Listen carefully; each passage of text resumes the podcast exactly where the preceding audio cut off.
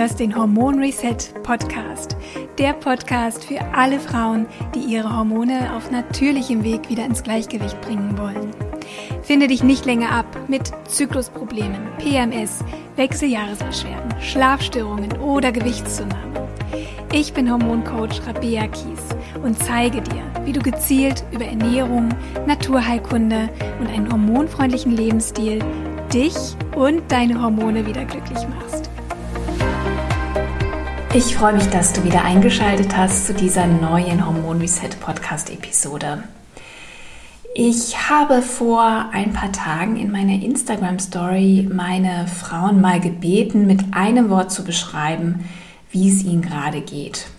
Und da fielen dann so Begriffe wie genervt, gestresst, kränkelnd, verunsichert, müde, erschöpft, traurig, ausgelaugt antriebslos, alltagserschöpft, frustriert, unruhig, durchwachsen, leer oder überfordert.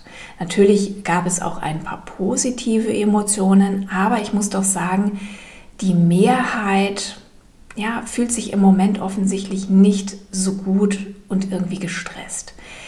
Ich weiß nicht, ob es dir genauso geht, aber ich habe einfach das Gefühl, dass viele Frauen gerade in der eigentlich schönen Vorweihnachtszeit gar nicht so entspannt sind, wie sie sich das wünschen würden. Sei es, weil im Job vielleicht noch Jahresabschlüsse gemacht werden müssen oder Projekte zu Ende gebracht werden müssen, dass man vielleicht für kranke Kollegen einspringen muss oder selbst gesundheitlich auch nicht so auf der Höhe ist oder diverse Weihnachtsgeschenke besorgt, Adventskalender gebastelt werden oder Plätzchen für die gesamte Verwandtschaft gebacken werden müssen. Ja, egal, ähm, ja, ob es Dinge sind, äh, die gemacht werden muss oder auch Dinge sind, die man sich selber auflädt, weil man glaubt, man muss das alles machen und selber machen. Ähm, es ist einfach viel. Und hinzu kommt natürlich auch, dass bei vielen aktuell auch der entspannte Ausgleich fehlt. Vielleicht eben, indem man einfach nochmal nach Feierabend eine Runde spazieren geht, eine Runde in den Wald geht, eine Runde laufen geht, weil es eben abends schon sehr dunkel ist. Und ich merke das an mir selber auch. Ich habe in den letzten Tagen auch wieder viel am Schreibtisch gesessen weil wir gerade an meiner neuen Website arbeiten und weil ich auch neue Programme gerade für euch konzipiere, damit ich euch einfach noch besser unterstützen kann, an eurer Hormonbalance zu arbeiten. Es gibt wirklich ganz tolle neue Angebote für euch, äh, damit ihr auch jederzeit ähm, eure Hormonbalance unterstützen könnt und eben nicht so lange warten müsst, bis wieder das nächste Hormon-Reset-Programm am Start ist. Und ähm, da werdet ihr dann im Januar mehr dazu erfahren. Ich freue mich da auf jeden Fall schon riesig drauf. Und klar, das ist ein super schöner kreativer Prozess. Also ich liebe es auch so kreativ zu arbeiten, Texte zu schreiben, Programme zu entwickeln. Aber auf der anderen Seite braucht unser Körper eben auch den Ausgleich über Bewegung, Tageslicht, regelmäßigen Schlaf oder auch regelmäßige Mahlzeiten. Und da muss ich mich gerade echt selber auch mal an die eigene Nase fassen, weil ich das in den letzten Tagen echt ein bisschen habe schleifen lassen. Zum Glück halte ich aber nach wie vor an meiner Morgenroutine fest. Dadurch habe ich zumindest am Morgen meine Hormonbalance schon mal viel Gutes getan. Jetzt darf ich aber natürlich auch über Tag mir immer noch mal ein paar mehr Pausen gönnen, vor allem auch Bewegungspausen und ja, einfach ein bisschen besser zum Beispiel mein Mittagessen vorbereiten, damit ich dann auch ja wirklich ein schönes, nahrhaftes Mittagessen habe.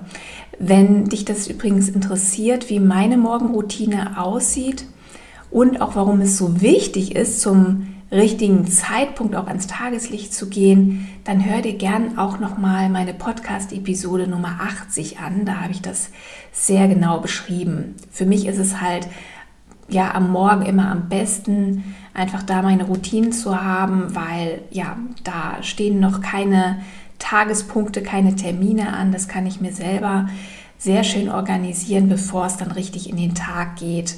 Und da man ja manchmal einfach auch die Zeit ein bisschen aus, dem, aus den Augen verliert und dann im Arbeitstunnel manchmal doch vergisst, äh, mal aufzustehen, mal rauszugehen, mal durchzuatmen. Genau. Aber zurück zum Thema Vorweihnachtsstress, weil ich eben mitbekomme, dass viele Frauen sich gestresst und überfordert fühlen aktuell, dachte ich, es wäre eine gute Idee, euch einmal mit einer Heilpflanze vertraut zu machen, die nicht nur stressreduzierend wirkt, sondern auch viele weitere positive Auswirkungen auf unseren Hormonhaushalt hat. Und das ist Ashwagandha, auch Schlafbeere genannt. Ashwagandha gehört zu den Adaptogenen. Adaptogene sind Kräuter oder auch Pilze, die dem Körper helfen, widerstandsfähiger gegenüber körperlichem, emotionalem oder auch psychischem Stress zu sein. Sie helfen uns also, uns an stressige, herausfordernde Lebensbedingungen besser anzupassen. Du hast bestimmt von vielen Adaptogenen auch schon mal gehört. Dazu zählen zum Beispiel Reishi, Rosenwürz, Süßholz, Ginseng oder Schisandra und eben auch das Ashwagandha, das ich dir heute genauer vorstellen möchte. Gerade Ashwagandha hat viele positive Eigenschaften, die sich Frauen mit Hormonbeschwerden, wie gesagt, durchaus zunutze machen können.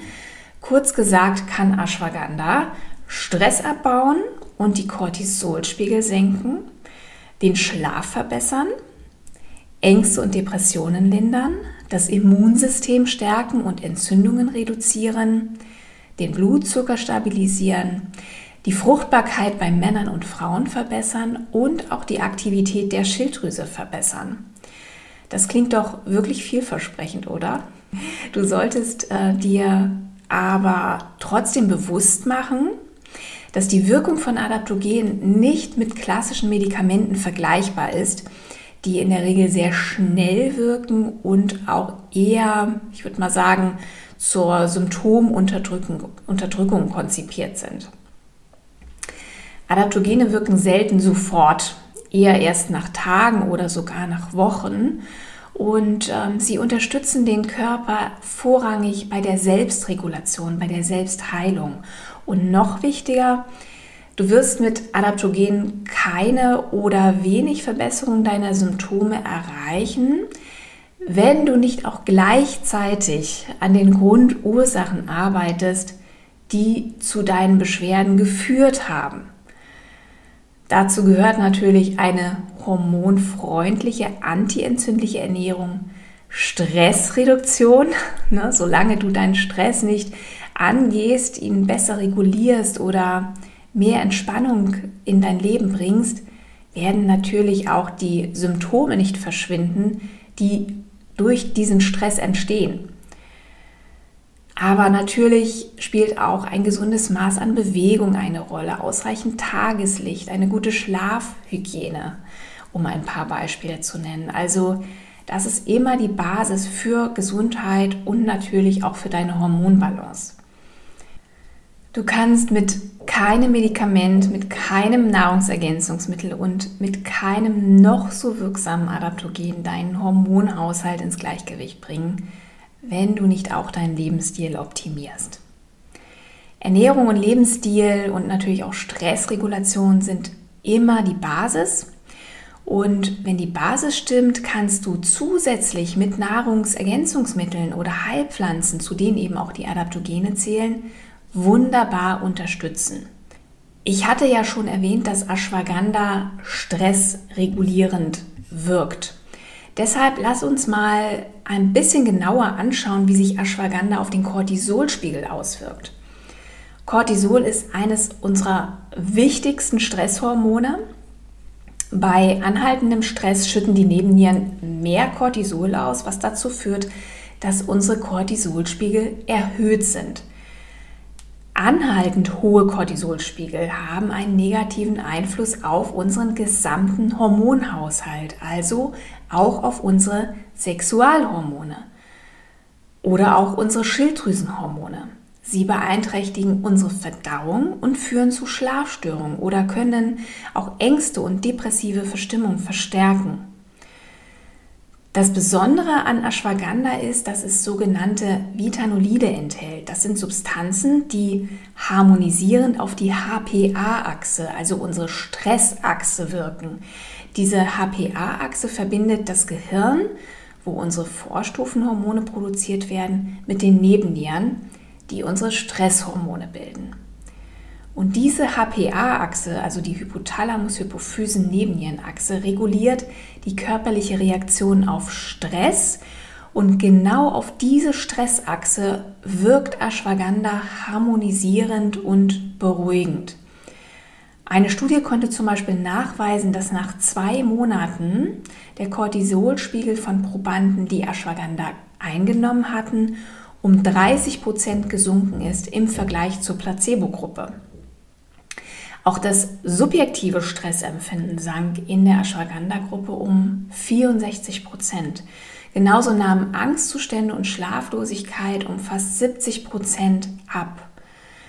Ähm, und das sind eben auch alles so Symptome, die entstehen können bei erhöhten Cortisolspiegeln.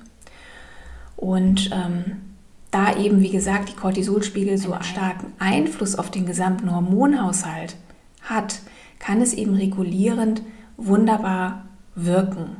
Eben nicht nur bei Stresssymptomatiken, sondern auch, ja, wenn es um Zyklusstörungen geht, um Symptome hervorgerufen durch eine Schilddrüsenunterfunktion, um Blutzuckerschwankungen. Ne? Denn all das wird von dysregulierten Cortisolspiegeln beeinflusst. Auch interessant ist, dass Ashwagandha sich positiv auf die DHEA-Spiegel auswirkt. DHEA ist quasi der Gegenspieler von Cortisol, also unser Anti-Stress-Hormon. Bei chronischem Stress, aber auch mit zunehmendem Alter, sinkt das DHEA. Das bedeutet, dass wir, wenn wir älter werden, auch anfälliger werden für Stress und damit auch für stille Entzündungen. Die wiederum können die Entwicklung einer Insulinresistenz oder anderer Erkrankungen begünstigen. Und all das sind Faktoren, die auch Wechseljahresbeschwerden oder gesundheitliche Probleme in der Postmenopause verstärken können. Deshalb empfehle ich auch Frauen in der Meno- und Postmenopause gerne Ashwagandha, vor allem wenn sie sehr viel Stress haben und in dem Zusammenhang eben auch schlechter schlafen oder unter Gewichtszunahme, Erschöpfung oder Hitzewallung leiden. Da kann man auf jeden Fall mal Ashwagandha ausprobieren und schauen, ob es eine positive Wirkung hat. Ashwagandha kann auch bei einer Schilddrüsenunterfunktion unterstützen und die Spiegel von T3 und T4, das sind unsere wichtigsten Schilddrüsenhormone, erhöhen. Das konnte in Studien nachgewiesen werden. Es ist natürlich super für Frauen, die ihre Schilddrüse aktivieren wollen, die also eher ja, ähm, niedrige Schilddrüsenhormonspiegel haben. Das bedeutet aber auch, dass man bei einer Schilddrüsenüberfunktion eher nicht zu Ashwagandha greifen sollte, um die Schilddrüse eben nicht noch weiter überzustimulieren. Auch Frauen mit Hashimoto, die nicht selten zwischen Über- und Unterfunktion schwanken, sollten individuell auch mit dem Arzt oder Therapeuten abklären, ob Ashwagandha für sie unterstützend oder doch kontraproduktiv sein kann. Ähm, hinzu kommt, dass Ashwagandha auch zu den Nachtschattengewächsen gehört und manche Therapeuten bei ähm, Hashimoto davon abraten, Nachtschattengewächse zu konsumieren. Dazu zählen zum Beispiel auch Tomaten oder Auberginen, da sie ja, pro-entzündlich wirken können. Ich persönlich sehe das ein bisschen anders, äh, beziehungsweise denke nicht, dass der Verzicht auf Nachtschattengewächse unbedingt erforderlich ist, um Hashimoto zu heilen. Ich denke eher, dass andere Interventionen sehr, sehr viel wirksamer und wichtiger sind. Aber natürlich ist das immer sehr, sehr individuell und wie gesagt, es sollte immer von Fall zu Fall auch beurteilt werden, welche Therapiemaßnahmen individuell sinnvoll und erforderlich sind und welche nicht. Aus meiner Erfahrung sind Schilddrüsenerkrankungen häufig eine Folge oder auch eine Folge von chronischem Stress. Und deswegen könnte Ashwagandha auch ein probates Mittel sein, um Stress oder chronische Erschöpfung oder Schlafstörungen zu lindern, die ja auch häufig auftreten bei einer Schilddrüsenunterfunktion. Aber im Zweifel solltest du dich bei einer Autoimmunerkrankung wie eben Hashimoto auf eine entzündungsarme, vitalstoffreiche Ernährung, Entspannung oder gesunde Schlafroutinen oder wirksame Vitalstofftherapien fokussieren und im Zweifel dann Ashwagandha weglassen, wenn du dir da einfach nicht sicher bist. Last but not least möchte ich gerne auf die Wirkung von Ashwagandha auf die Testosteronspiegel und die Fruchtbarkeit eingehen.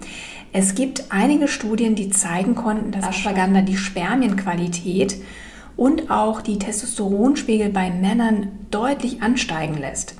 Und das kann ja durchaus auch interessant sein, wenn du und dein Partner aktuell einen Kinderwunsch haben. Denn nicht nur wir Frauen, sondern eben auch Männer profitieren von der positiven Wirkung von Ashwagandha auf den Hormonhaushalt.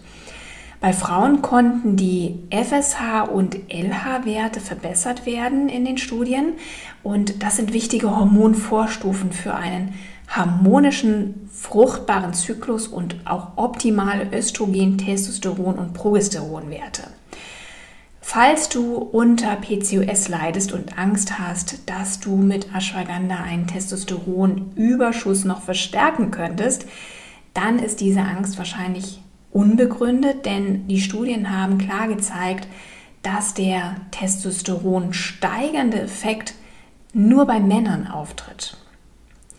Ich kann mir vorstellen, dass Frauen mit PCOS durchaus profitieren von der Einnahme von Ashwagandha, ähm, denn Frauen mit PCOS haben häufig Probleme mit chronischen Entzündungen, chronischem Stress, Insulinresistenz oder Schilddrüsenunterfunktion. Und auf all diesen Ebenen kann Ashwagandha sehr schön ausgleichend wirken.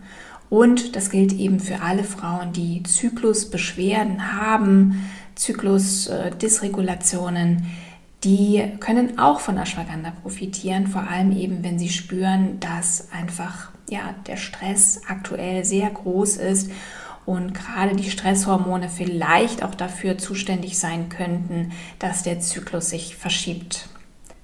Dennoch dürfen wir nicht vergessen, dass wir alle eben sehr individuell sind und Adaptogene, im Speziellen eben auch Ashwagandha, nicht bei allen Menschen auch die gleiche Wirkung zeigt.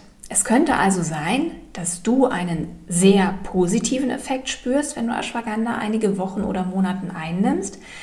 Es könnte aber auch sein, dass du gar keinen Effekt spürst. Dann ist Ashwagandha wahrscheinlich auch für dich nicht das Mittel der Wahl. Und ich habe auch schon Frauen erlebt, die sich mit Ashwagandha nicht wohlgefühlt haben. Ja, die irgendwie unruhiger wurden oder schlechter geschlafen haben. Ähm, deswegen hier auch nochmal der Hinweis, dass man es tatsächlich einfach mal ausprobieren muss oder eben mit dem behandelnden Arzt besprechen muss, ob Ashwagandha für dich die richtige Heilpflanze ist. Es sind auf jeden Fall kaum Nebenwirkungen bekannt, gerade auch wenn du vielleicht auch mit niedrigeren Dosierungen einsteigst und mal schaust, wie es dir damit geht. Ähm, allerdings äh, konnten auch bessere Ergebnisse erzielt werden mit höheren Dosierungen.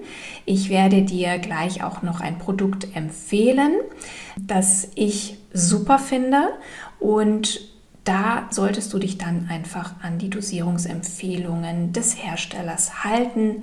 Da kannst du dann auch gar nichts falsch machen. Nicht verwendet werden sollte Ashwagandha von schwangeren Frauen und stillenden Müttern. Da gibt es einfach zu wenig Erkenntnisse.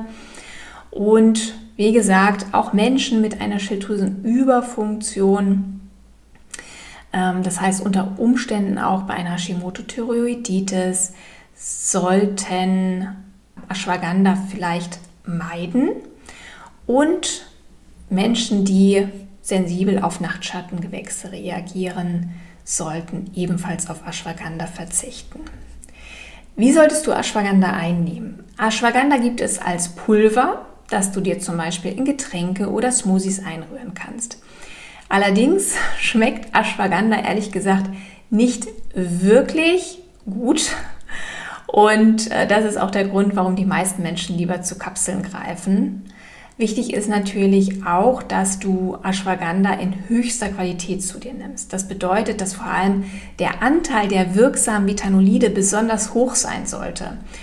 Und zudem solltest du ausschließlich Produkte nehmen, die keine gesundheitsbelastenden Inhaltsstoffe haben, wie Farb, Aroma oder Konservierungsstoffe.